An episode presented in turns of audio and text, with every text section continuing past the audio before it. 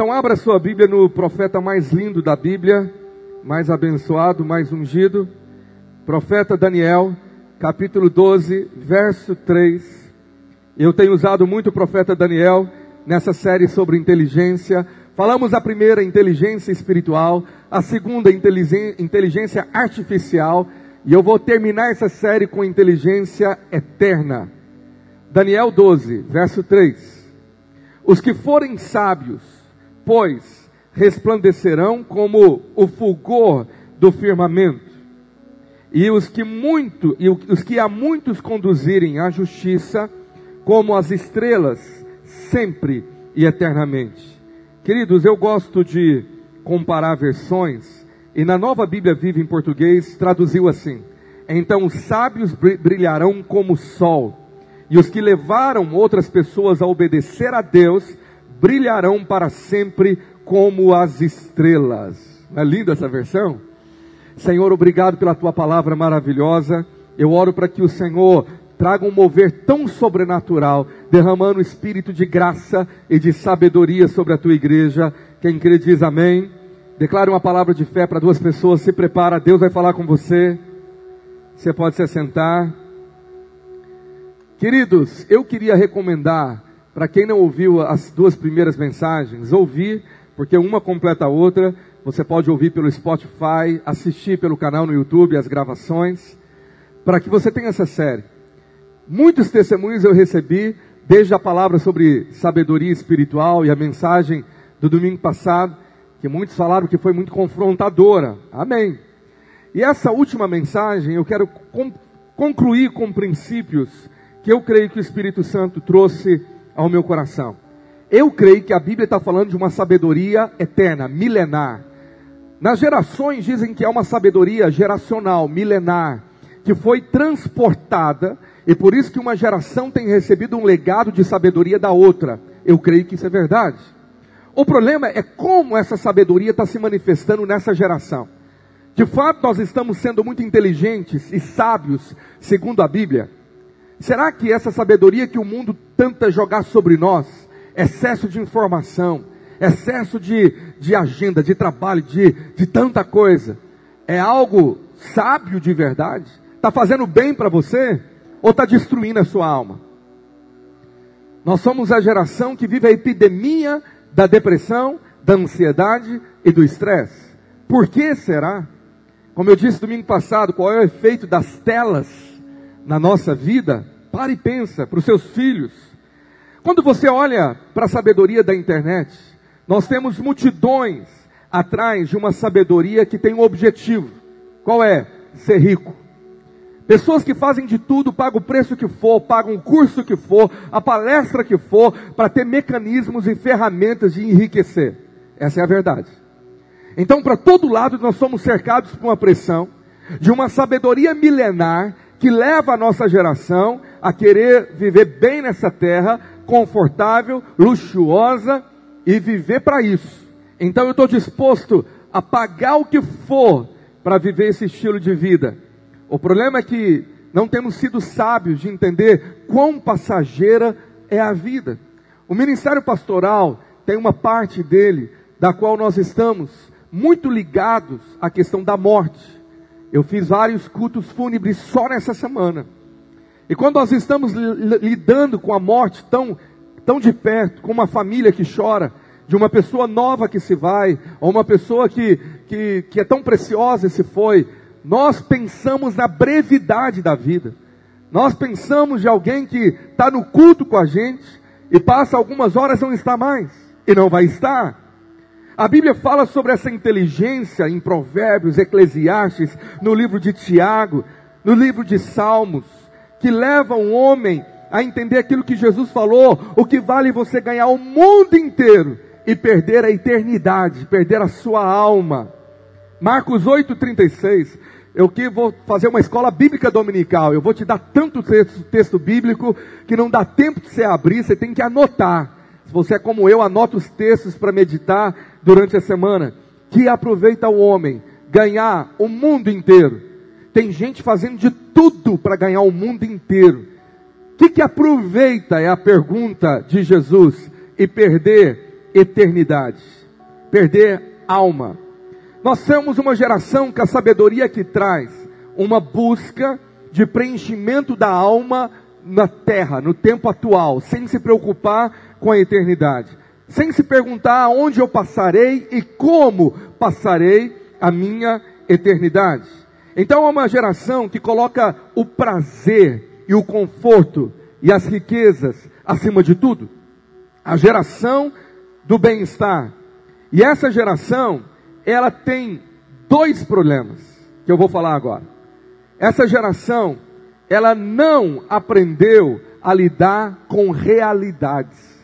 Então, muitas vezes nós estamos no mundo da utopia e faltam realidades. Deixa eu te falar dois problemas dessa sabedoria atual que atinge a sua casa e atinge a sua vida. Primeiro, primeiro grande problema bíblico é uma sabedoria mundana centrada no agora, na terra, e não pensa na eternidade, centrada para baixo.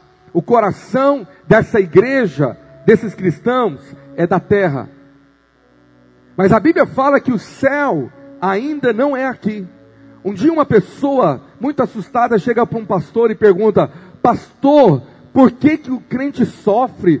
Por que, que é tanta luta? Por que, que a humanidade está vivendo assim? Por que, que os cristãos estão vivendo assim? E a, e a resposta do pastor foi muito simples. Ele falou: simplesmente, porque o céu ainda não é aqui. O céu não chegou. O mundo é de perfeição e de gozo e alegria eterno, completo, não é aqui está por vir. Jesus está por vir para buscar a sua igreja. A trombeta soará e aqueles que creem irão subir num piscar de olhos e viverá com ele eternamente. E ali não haverá mais lágrima, não haverá mais choro, não haverá mais dor, não haverá mais pranto. Ali é gozo eterno. Aqui não. Aqui não é perfeito. Aqui a eternidade ainda não nos alcançou. Então nós precisamos viver o mundo da realidade. E qual que é o mundo da realidade? Jesus disse: "No mundo tereis aflições". Então, olhando para essa realidade, nós olhamos para um povo que quer viver o que o céu prometeu já agora. E aí troca e inverte princípios. Olha 1 Timóteo 6,17. O que, que o apóstolo Paulo ensina ao seu discípulo Timóteo? Ele diz assim: exorta aos ricos presentes do presente século que não sejam orgulhosos, nem depositem a sua esperança na instabilidade da riqueza, mas em Deus, que tudo nos proporciona ricamente para o nosso aprazimento. Então tem gente que deposita, que ele está falando para a igreja, a sua esperança na instabilidade das riquezas desse presente século, isso é, desse mundo. Está vivendo para o presente, não para a eternidade. Verso 18: Que eles praticam bem, sejam ricos de boas obras, generosos em dar e prontos a repartir. Para quê? Para que eu tenho que fazer isso? Para que, que eu tenho que obedecer isso? Que sabedoria é essa que me manda ser, fazer o bem, ser rico de boas obras, boas obras e as obras de Deus, generosos para dar e prontos para repartir? Verso 19. Isso tudo é para acumular para si um tesouro. Tem gente que vive para acumular um tesouro nessa terra, agora. Eu quero acumular uma conta bancária. Eu quero acumular conquistas. E não sabe o dia que vai, que vai partir. Mas Paulo fala que podemos acumular tesouros, sólido fundamento para o futuro, a fim de se apoderarem da verdadeira vida. Então no verso passado, ele fala do presente, uma igreja que vive para o agora, mas há uma igreja que vive para o futuro. Uma igreja que olha para a eternidade, que acumula e constrói algo para a eternidade. Então quem vive para a eternidade, vive o versículo anterior acumulando. Olha, tem coisa que eu estou ajuntando para mim. Se eu praticar o bem, ser rico de boas obras, generoso em dar, prontos a repartir, eu estou acumulando para a eternidade. O próximo versículo. Eu estou acumulando um fundamento para o futuro, para me apoderar da verdadeira, diga comigo, verdadeira vida. Essa vida aqui é passageira. Ela é momentânea. Nós fomos criados para a eternidade. Então nós temos muitos que vivem para acumular no presente e outros que vivem para acumular no futuro. Se você quer acumular no futuro, estude o livro de Provérbios. Junta aí com o Novo Testamento que você vai ler comigo e leia Provérbios. Leia o livro de Eclesiastes, o livro de Tiago. Vai te dar tanta sabedoria. Agora Deus chama de lamentável. Eu falei esse versículo domingo passado. 1 Coríntios 15, 19. Uma parte da igreja que vive a vida cristã com a esperança em Cristo limitada somente nessa vida. Por isso que é tão infeliz. Porque a vida dele é uma, sabe, é uma caixinha, uma viseira tapada. Ele não vê a eternidade. Ele vê o agora. Senhor, se eu estiver bem agora, tá tudo bem. E aí o Senhor fala que tolo. Você não sabe o que vai acontecer um minuto sequer na sua frente. Não tem como você acrescentar um côvado, meio metro na sua estatura. Esse é o grande problema. Viver uma vida infeliz, porque só vive para o agora. Esqueceu da eternidade. A eternidade que já pode começar aqui, quando você começa a acumular aquilo que você terá pela eternidade. Segundo problema dessa sabedoria atual é não viver essa realidade que eu acabei de dizer.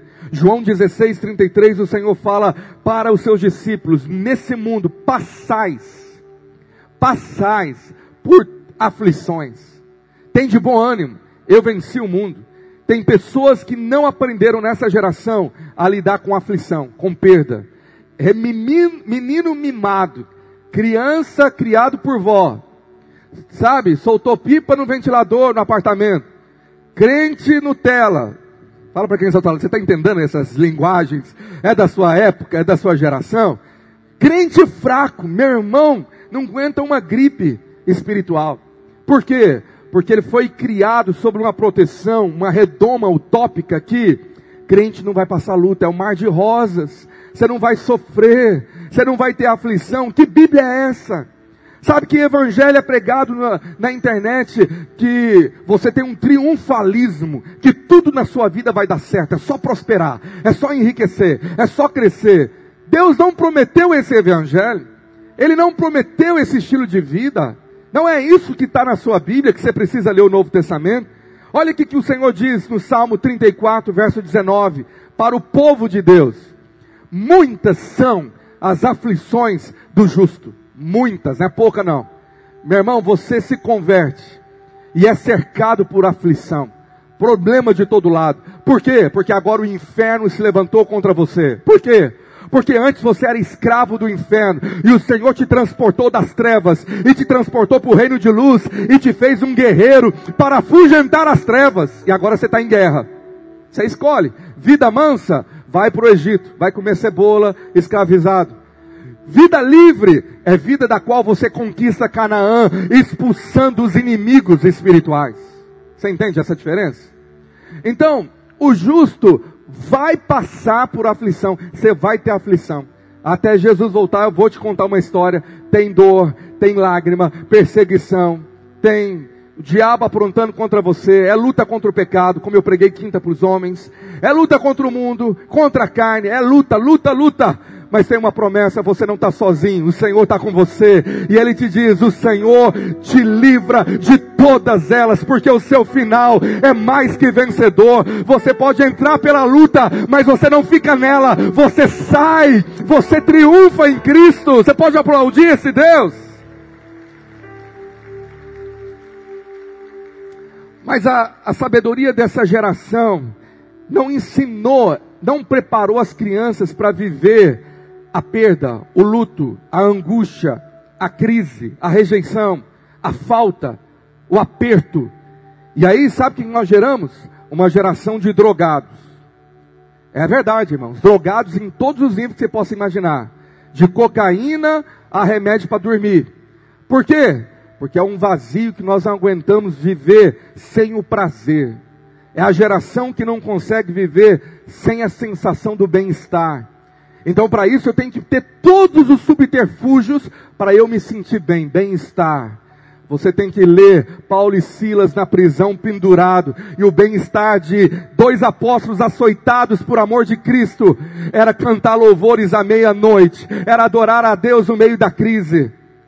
Meu irmão, você tem que ter uma maturidade do Evangelho, aonde Jesus diz que quem quer salvar a sua vida, perdê-la-á.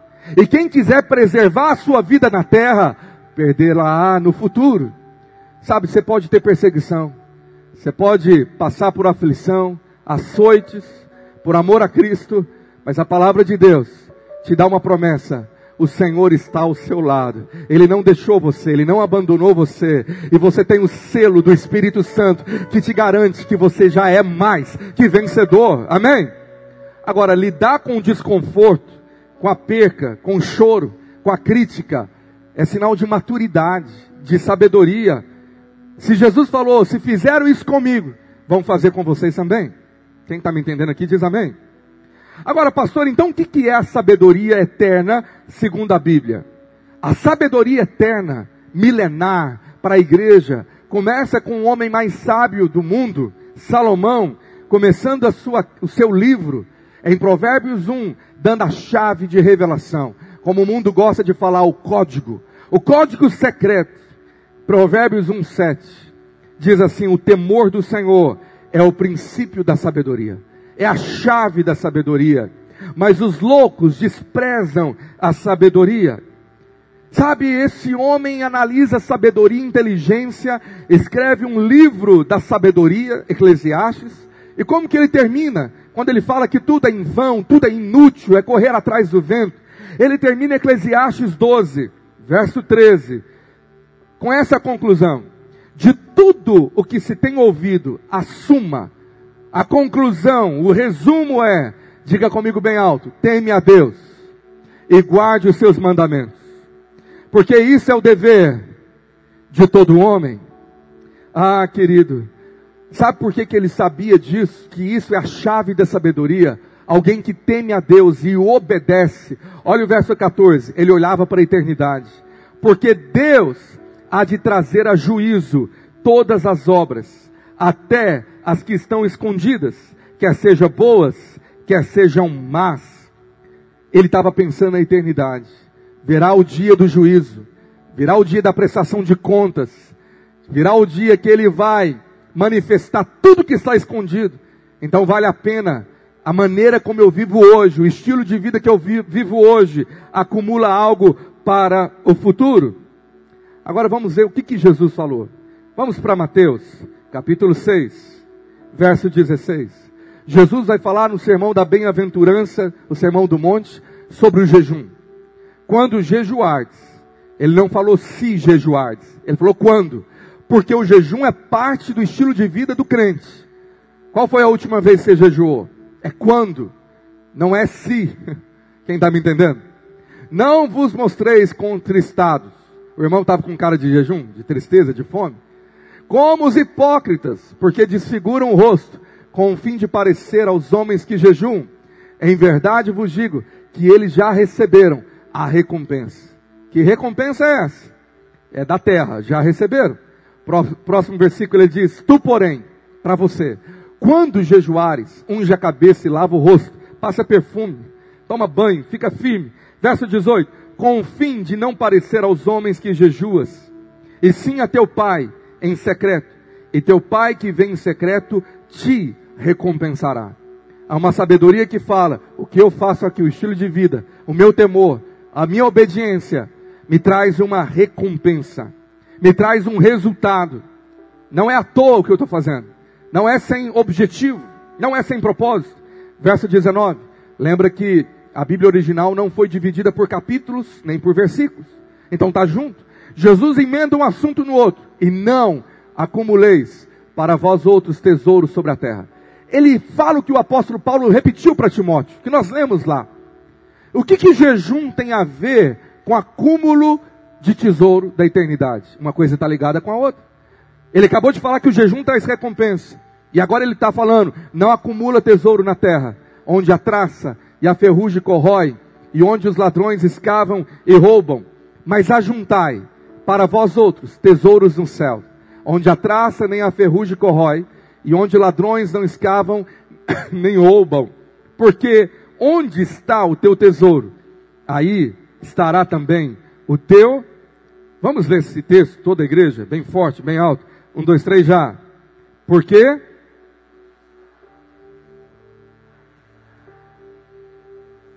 E a minha pergunta é: onde está o seu coração? Está nessa terra? Ou o seu coração está tá na eternidade?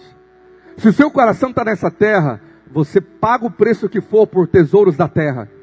Agora, se o seu tesouro está na eternidade, você pagará o que for para acumular esses tesouros eternos.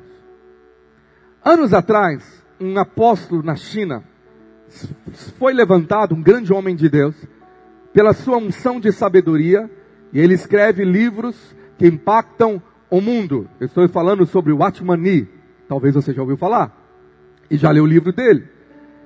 Essa sabedoria é revelada para aquele homem que estava aprisionado, porque era um cristão e foi perseguido. Conta que em um dos seus livros ele começa a escrever sobre a visão dos vencedores. E ele escreve que uma parte da igreja formada por crentes vencedores. Que o que eles fazem por Cristo hoje, ser perseguido, ser aprisionado, viver uma vida de jejum, de privação, de sacrifício, de fugir do pecado, de se santificar, de dar outra face, de ir para a cruz, de viver o evangelho, está fazendo com que eles tenham algo para a eternidade, desde a sua ressurreição e galardão, diferenciada dos demais. E essa doutrina impactou o mundo quando crentes viram que haviam igrejas mais consagradas do que outros que viviam um evangelho mais aguado. Eu creio que você me entendeu. Então ele começa a falar sobre o preço do sacrifício. Salomão, no capítulo 2, ele vai falar que para buscar essa sabedoria que clama nas praças, que tudo aponta para Cristo, é uma tipologia de Jesus, ele é a verdadeira sabedoria, diz Paulo lá em Colossenses. Então, Provérbios 2, verso de número 3, ele fala: Se clamares por sabedoria ou inteligência, e por entendimento alçares a sua voz, se buscares a sabedoria como a prata, e como a tesouros escondidos a procurares, então entenderás o temor do Senhor e acharás conhecimento de Deus, porque Deus dá sabedoria, e da sua boca vem a inteligência e o entendimento. Eu profetizo nesse jejum, Deus vai derramar sabedoria na sua vida, vai dar da boca dele inteligência e entendimento sobre aqueles que o buscam. Você diz amém para isso? Você recebe? Amém? Então, o texto diz, fala que eu deveria clamar, eu deveria buscar, eu deveria procurar como um tesouro, como a prata. Tem gente desesperada atrás de uma sabedoria terrena por um tesouro na terra. E tem crente que não faz como o mundo tem feito, de jejuar, de pagar um preço, de orar, de acordar de madrugada, para acumular um tesouro celestial, para receber uma recompensa já em vida, como Jesus disse. Pagar um preço fala de sacrifício a Deus. E isso está totalmente ligado ao jejum. Nós temos uma parábola que poucas vezes eu ouvi algum pastor pregar, porque quando você estuda a Bíblia, os teólogos falam que pode ser uma das parábolas mais difíceis de entender que Jesus contou. Eu estou dizendo de Lucas 16, a parábola do administrador infiel. O que, que esse texto diz? Do verso 1 ao verso 13, conta a história de um mordomo infiel. Você pode ler o texto em casa. Ele rouba do patrão, passando atrás, ele queria acumular um, te um tesouro na terra. O problema é que ele foi denunciado. Está aí no verso de número 1. Havia um homem rico, disse Jesus, que tinha um administrador, e este foi denunciado como quem estava a defraudar os seus bens, roubando. Sabe, ele foi pego em flagrante, e o verso 2 ele tinha que prestar contas, porque ele seria demitido. Presta conta que você não vai continuar nela. E o que, que esse administrador faz? Ele foi astuto. Ele pega uma sabedoria, que Jesus pega aquela sabedoria mundana, incrédula, para comparar com a sabedoria do povo de Deus. E ele diz que os filhos das trevas, às vezes, são mais hábeis, prudentes e astutos do que os filhos da luz. Jesus não está aprovando a conduta errada desse homem. Sabe o que, que ele fez? Ele chamou os credores do patrão e falou: Quanto você está devendo, meu patrão? Estou devendo 100 mil reais. Escreve na promissória aqui 50. E você? estou devendo 80, escreve 50 aqui. E aí os credores gostaram demais dele. Cara, que desconto está me dando, é? Por que, que ele agiu assim? Porque ele queria a amizade desse povo. Porque olha o verso 3. Disse o administrador consigo mesmo: Que farei, pois o meu senhor me tira a administração? Trabalhar na terra não posso. Inchado ele não queria. Também de mendigar tenho vergonha. Ah, eu sei o que farei, para que quando for demitido da administração, me recebam em suas casas. Sabe o que, que ele faz? Ele cria amigos. Ele cria vínculos. Ele pega amizade. É como se alguém devesse algo para ele. E aí, tem um elogio do patrão. Olha aí, o verso de número 8. E elogiou o Senhor o administrador infiel, porque se houvera atiladamente, porque os filhos do mundo são mais hábeis na sua própria geração que os filhos da luz. Pastor, que coisa confusa. Há um elogio. Quem elogiou não foi Deus, foi o patrão. Mas Jesus pega aquela comparação e fala: esse camarada foi tão astuto, sábio, por causa de uma comodidade, um tesouro na terra. O que ele queria é assegurar o seu futuro na terra. Ele seria demitido. Ele não queria mendigar, ele não queria passar fome. Então ele criou portas abertas, vínculos. Ele ia bater na porta de quem estava devendo e falou: Você lembra que eu te ajudei? Agora é minha vez. Arruma um emprego para mim. O cara não ia falar, não. Fala, claro, você me ajudou, me livrou de 50 mil e agora eu vou te dar um emprego aqui. Jesus usa essa história e ele fala agora para a igreja, verso 9 eu vos recomendo, recomendo a quem? A mim e a você, que das riquezas de origem iníqua fazei amigos, para que quando aquelas vos faltarem, esses amigos vos recebam nos tabernáculos eternos. Um dos versículos mais difíceis para os teólogos. O que, que Jesus está dizendo de amigos eternos e de ser sábio com as riquezas iníqua. Aqui não está falando que a minha riqueza, o meu salário é, peca, é pecaminoso, é sujo. Não, ele está dizendo que é de origem, isto é, da terra. Veio do mundo, caído. Não é perfeito, não é santo. Então, se você, das riquezas desse mundo, você for hábil, sábio e lidar com elas, você terá algo no futuro. Mas agora a linguagem muda. Ele mistura essa comparação com tabernáculos eternos.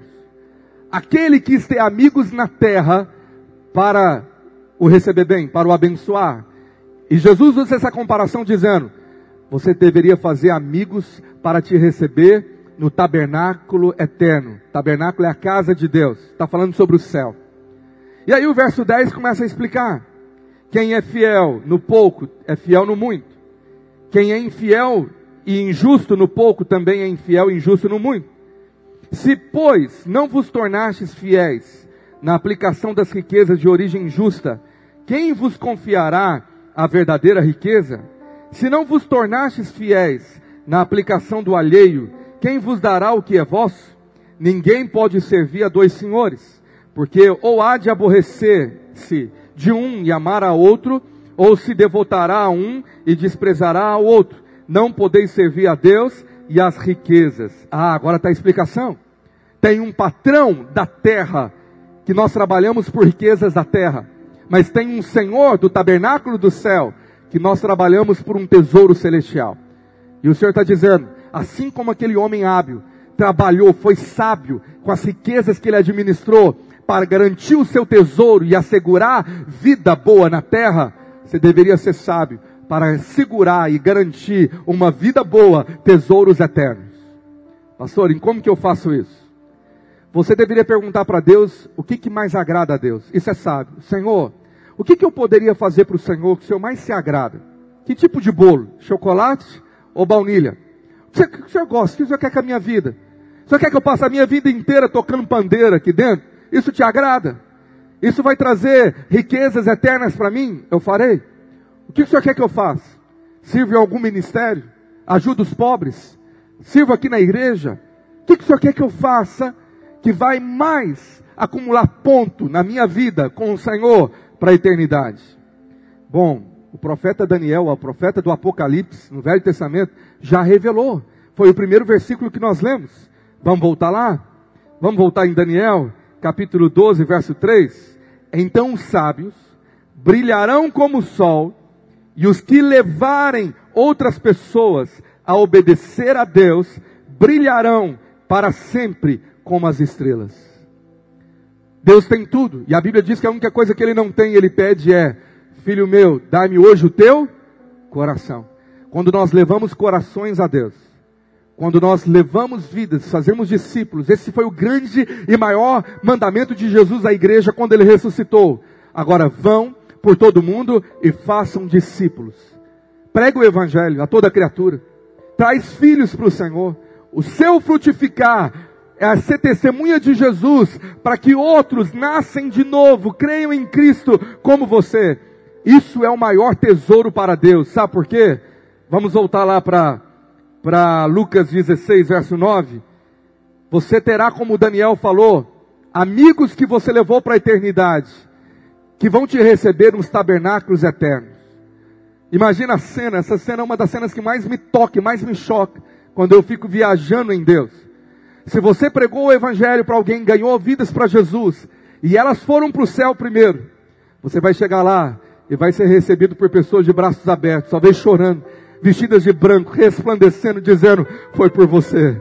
Se você não tivesse aberto a sua boca, se você não tivesse jejuado por mim, se você não tivesse acreditado e me amado, hoje eu não estaria aqui, mas Deus usou a sua vida. Eu quero te receber nos tabernáculos eternos.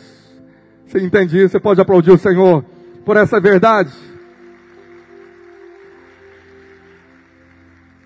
Agora imagina o galardão do Pai que vai ver essa cena dizendo: Foi você, você obedeceu o que eu mais queria. Eu queria ter uma família grandiosa, eu queria filhos, e agora eu tenho um galardão para você. E agora eu tenho uma riqueza eterna para você. Por quê? Provérbios 11, verso 30 diz que o que ganha alma é sábio. O verdadeiro sábio, biblicamente eterno, é o sábio que ganha almas. Isso é o maior tesouro. Eu gasto a minha vida, a minha prioridade não é ser rico na terra e deixar riqueza aqui para outros. Eu quero acumular tesouros no céu. E a maior riqueza da eternidade são os amigos dos tabernáculos eternos.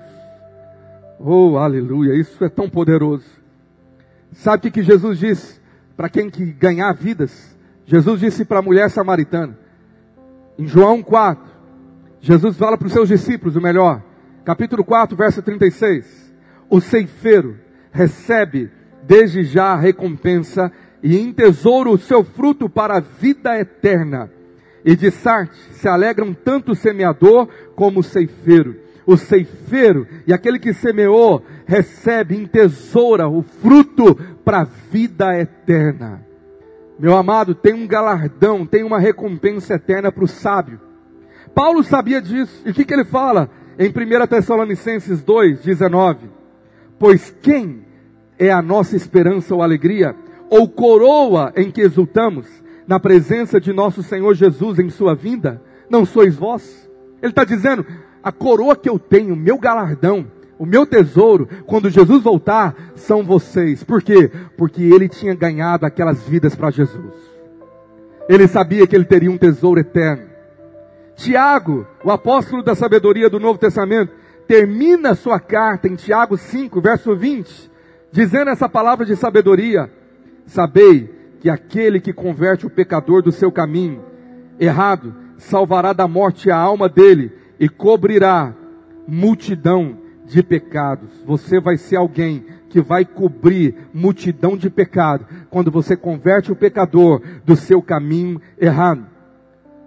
E o profeta Daniel profetizou: os sábios brilharão como o sol, e os que levaram outras pessoas a obedecer a Deus brilharão para sempre como estrelas. Olha que promessa. Olha, então por que, que nós jejuamos? Nós jejuamos não apenas pelas recompensas na terra, mas o jejum ele tem uma conexão com o céu. Jesus disse: quando você jejuar, o Pai que vem em secreto te recompensará. Se o jejum libera um poder na terra, Deus ele quer usar esse jejum, porque o jejum não muda a Deus, mas o jejum muda a minha vida. Por exemplo, começa a tirar a hipocrisia. O jejum trabalha no orgulho. Mateus 6, 16. Quando você jejuar, não vos mostreis como os hipócritas. Meu irmão, o jejum trabalha caráter, tira hipocrisia, tira motivação errada. O jejum tem um poder de atuar na minha vida, de vencer a carnalidade em mim, o mundanismo em mim, de me parar, de me importar com as pessoas, de querer aparecer para elas, religiosidade. E eu quero receber a recompensa do Pai que me vem em secreto. Eu quero ter vida verdadeira com Deus. Eu estou muito mais preocupado com aquilo que o Pai fala ao meu respeito e a recompensa que Ele me dá. Olha o verso 18. E o Pai que te vem em secreto tem uma conexão no jejum. Ele te recompensará. Jesus disse para Pedro que a recompensa do céu já começa na terra recebereis seis, cem vezes mais. Você que deixou tudo por mim, já nessa terra. Se a recompensa começa nessa terra, ela não para na terra.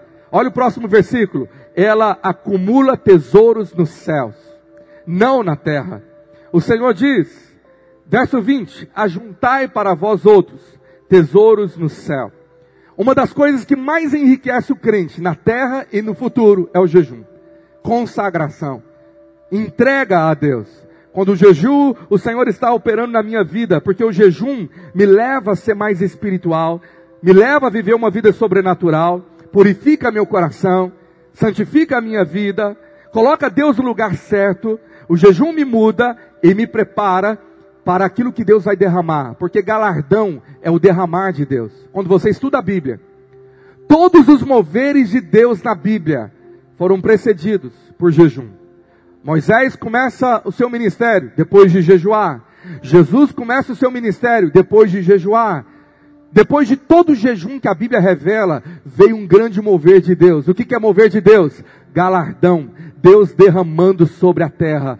Deus derramando a recompensa. O jejum sempre traz recompensa sobre aquele que jejua. Eu creio nisso. Se prepara, meu irmão, para Deus liberar e agir na sua vida. Você crê nisso?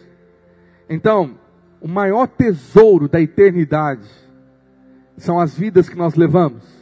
E nós jejuamos por vidas, jejuamos por avivamento, para que a glória de Deus venha. Para quê? Para nós nos sentirmos melhor? Não. Para essa cidade ser ganha para Jesus, para os seus familiares serem salvos por meio do Evangelho da Graça. Amém? Lá em Colossenses 2, verso 2, Paulo diz assim: para que o coração deles seja confortado e vinculado juntamente em amor, e eles tenham toda a riqueza da forte convicção do entendimento para compreenderem plenamente o mistério de Deus, Cristo, em que todos os tesouros da sabedoria e do conhecimento estão ocultos. Cristo é a sabedoria de Provérbios, e todo tesouro, toda sabedoria, toda prosperidade, todo conhecimento estão escondidos nele. Quando você jejua, você se aproxima de Jesus, você quer Ele. Você busca essa sabedoria que é a presença dEle. Moisés queria isso. Em Hebreus 11, verso 24, mostra a sabedoria de Moisés. Anota essa sabedoria para você copiar. Hebreus 11, 24. Pela fé, Moisés, quando já homem feito, recusou ser chamado filho da filha de Faraó, preferindo ser maltratado junto com o povo de Deus, a usufruir prazeres transitórios do pecado. Olha que sabedoria. Ele renuncia o palácio do maior império da época, o quarto luxuoso, a Ferrari na garagem, e ele prefere estar sendo lá maltratado com o povo de Deus, do que usufruir prazeres transitórios. Tem gente que perde a vida e a eternidade por um prazer transitório. Durou minutos, durou poucos dias e perdeu a eternidade. Verso de número 26, por que, que ele fez isso? Porquanto considerou o opróbrio de Cristo. O opróbrio é a cruz, a vergonha, o sofrimento, por maiores riquezas do que os tesouros do Egito, porque contemplava o galardão. Ele era sábio. Ele estava contemplando um galardão. Meu irmão, quer ser sábio? Quando você jejua, quando você ora, você não está fazendo isso à toa. Deixar de tomar café, se sacrificar, vencer aí o corpo. Você está olhando e contemplando um galardão. O que Deus vai fazer é o caminho, é a porta que Ele disse. Essa porta vai ser aberta. Algo Deus vai derramar de riqueza sobre a sua vida. muito melhor do que as riquezas do Egito. E o Egito é um símbolo do mundo. Verso 27. E pela fé, ele abandonou o Egito, não ficando amedrontado com a cólera do rei. Antes permaneceu firme, como quem vê aquele que é invisível. Você pode dizer amém? Eu profetizo que nesse jejum você vai abandonar o Egito e as coisas do Egito vão ficar para trás. Você não vai temer o Deus desse século, você não vai temer as lutas, mas você vai permanecer firme. Vai vir uma unção de firmeza, meu irmão. Você que era fraco na fé, inconstante, esse jejum vai fortalecer você e vai fazer com que você fique firme, como quem vê aquele que é invisível. Se prepara para viver no sobrenatural, se prepara para ver o agir de Deus, o sobrenatural, porque nós não andamos por vista, andamos por fé, e pela fé há anjos nesse lugar, pela fé, Deus está tocando no seu coração agora. Você crê? Eu creio. Ele está aqui, você está vendo o invisível pela fé. Então nós jejuamos por um galardão que começa agora, mas é eterno, não acaba. Quando nós jejuamos, nós estamos buscando a Deus. E aí nesse capítulo, volta aí para o verso 6. O Senhor diz que Ele sempre recompensa, Hebreus 11, 6, quem o busca. Ah, querido, você precisa que, que Ele é galardoador de, de, quem o busca. Nessa manhã, você saiu da sua casa e veio buscar o Senhor, então Ele vai recompensar você. Ele é fiel. Você crê que Ele é fiel? Isso é sabedoria. Jejuar é buscar a Deus, é se consagrar, é buscar essa sabedoria que é o próprio Cristo. Quando nós colocamos Ele em primeiro lugar, o sábio sabe que Mateus 6,33 é uma verdade. Quando o reino é priorizado, Senhor, eu vivo por causa do rei e do teu reino. Diga comigo, todas essas coisas vos serão acrescentadas. Não precisa você correr atrás de coisas de suprimento dessa terra. O Senhor vai prover sobre você. Ele é bom pai. Você crê? O profeta messiânico começa sua, o seu livro, Isaías 1, verso 19. Isso é versículo para você colocar na geladeira, escrever na agenda. Se quiserdes e me ouvirdes, comereis o melhor dessa terra. Vamos falar bem alto esse texto? Um, dois, três, já. Se quiserdes e me ouvirdes, comereis meu irmão, o melhor dessa terra é Jesus na sua vida. O melhor dessa terra é viver uma prova, vida próspera nele. Uma vida cheia do Espírito Santo. Uma vida de vitória sobre o mundo, a carne e o diabo. É viver uma vida cheia da presença de Deus. Você concorda? Ah, o tesouro eterno é você ser um ganhador de almas é a sua vida frutificar, é você ver nesses 70 dias de jejum, você aproveitar e jejuar por familiares, por pessoas que você ama, pedindo, Senhor, faz o maior milagre na vida dessa pessoa, que é ela nascer de novo, tira as vendas da cegueira, porque Paulo diz que o príncipe desse mundo cegou o entendimento dos incrédulos. Se o diabo tem poder para colocar uma venda e cegar pessoas, muito maior é Deus, maior é aquele que está em nós, do que aquele que está no mundo, para destruir essa venda, para destruir essa cegueira e derramar salvação na sua casa. Creia o seu marido, a sua esposa vai aceitar a Cristo, os seus filhos voltarão para Jesus. Você pode dizer amém? Fala, eu creio. Então, um povo sábio, de verdade, é um povo crente que se consagra. É um povo crente que jejua, que ora, que busca a Deus que acorda pelas madrugadas, que vive uma vida verdadeira, um jejum verdadeiro. Se é para sacrificar a minha carne e colocá-la no altar, eu vou fazer isso de verdade. Por quê? Porque eu quero comer o melhor dessa terra. Ah, querido, a eternidade pode começar hoje. Quando o Senhor começa a derramar toda a recompensa. E você precisa crer, Ele é o Deus de toda a recompensa. O diabo, durante esses 70 dias, assim como tentou a Cristo, poderá tentar atacar você dizendo: que está adiantando? Ficar sem tomar café, ficar sem almoçar, está adiantando nada, nada mudou, você está do mesmo jeito, você não está sentindo nada, você não está vendo anjo, ele vai atacar você, e nessa hora você vai declarar é, Hebreus 11, 6. Grave esse texto. Na hora da dúvida, na hora que sua fé é provada, você vai dizer de fato, sem fé é impossível agradar a Deus, porquanto é necessário que aquele que se aproxima de Deus creia que Ele existe e que se torna galardoador, é recompensador dos que o buscam. Você está buscando a Deus através de um jejum e vai ter recompensa do início até o fim. Se prepara para milagres, meu irmão. Se prepara para milagres. Eu quero encerrar essa mensagem te fazendo um convite, um apelo. Meu irmão, não tem nada de errado você viver uma vida tão próspera, tão abençoada, financeiramente, qualquer outra área, ter os seus sonhos na terra, não está não tá errado. Deus é um bom pai. Mas não é isso que ele tem como topo, como tudo. Há uma eternidade, um galardão. Deus tem uma obra através da sua vida, Ele te chamou para você ter, ser testemunha de Cristo, Ele te deu um ministério. Deus quer te usar, porque através de você, milhares de pessoas vão aceitar a Cristo, Senhor, nessa geração. O sábio ganha almas. Quando você consagra a sua vida em jejum, você está se preparando para Deus usar você. Deus vai usar a sua boca, Deus vai usar a sua vida lá na sua casa, lá no seu trabalho. A luz do Espírito Santo resplandece sobre você e as pessoas vão ser atraídas a Cristo. Por quê? Porque você exala o bom perfume de Cristo. A presença dele inundou a sua vida. Coisa mais maravilhosa, um sábio, uma mulher sábia, é aquela que teme e obedece ao Senhor. Ele te chamou porque ele quer te usar. O coração de Deus arde por vidas. Vidas é mais importante do que qualquer outra coisa que você ore nessa terra. O Senhor nos deu um capítulo do jejum que está lá em Isaías. Quando você começa a ler Isaías 58, você vai ver o jejum que agrada a Deus. E ele começa dizendo: o jejum que agrada a Deus é quando você para de olhar para você e começa a olhar para as pessoas e amá-las, e libertá-las, e orar por elas. Você quer ver um jejum revolucionário? Para de jejuar só pela sua lista de coisas. Eu preciso, eu quero, eu aquilo, eu naquilo outro. Faz em mim. Para de olhar para você. E coloca o coração de Deus em primeiro lugar. E fala, Senhor, eu vou jejuar primeiro por essa pessoa aqui. Eu quero ver ela salva, transformada pelo poder do Evangelho. Me usa para ganhar essa vida para Jesus. Meu irmão, você vai tocar o céu. Ah, você vai ver o mover do Espírito Santo, porque você tocou o coração de Deus. Há tesouros que estão sendo acumulados para a eternidade. Sabe, amado, você não sabe o dia que o Senhor vai te levar. Você não sabe.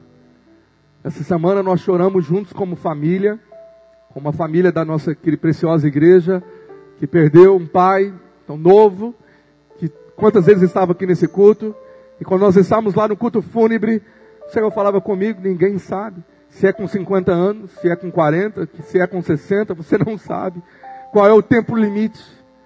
Então, se você tem um tempo limite, o seu relógio está em contagem regressiva, Decida hoje, esse é o meu apelo. Eu vou viver todos os meus dias para o Senhor. Eu vou viver essa maior aventura da terra. Eu quero ser guiado pelo Espírito Santo. Eu vou parar de ser um crente normal, mundano e frio. Mas eu quero ser um crente que faça a diferença na minha geração. Você topa isso? É por isso que nós jejuamos. Jejum parece ser louco. Uma pessoa ouviu que nós vamos jejuar 70 dias começou a rir da minha cara. Rindo, debochando. Você vai jejuar no dezembro, eu falei, eu não me lembro de ter jejuado no dezembro, vai ser a primeira vez. Mas o Senhor é digno que o Cordeiro receba a recompensa do seu sofrimento. Tudo por Ele. Ele é o meu Deus. Você também está comigo nessa? Você pode aplaudir bem forte ao Senhor? Fica de pé no seu lugar. Nós vamos orar por esse jejum. Pegue na mão de quem está ao teu lado. E você vai orar agora falando, Senhor, Traz o sobrenatural, traz o céu na terra, nesse meados de outubro, novembro, dezembro, dois meses e meio, que nós queremos nos consagrar. Isso é inteligência eterna. Ora com quem está do seu lado, levanta o seu irmão e fala: levanta o meu irmão, levanta a minha vida, para viver uma vida no sobrenatural. Abra sua boca aí, meu irmão. Tenha coragem de liberar palavras de fé, de profetizar, de ser um crente fervoroso no espírito. Assim diz o apóstolo Paulo, na sua carta aos Romanos. Fala, Senhor, nós vamos ler o Novo Testamento. Queremos obedecer a tua palavra. Olha aí, querido. Começa a orar aí, querido. Levante a mão do seu irmão, ora com fervor, ora por um derramar, a unção do Espírito Santo está neste lugar.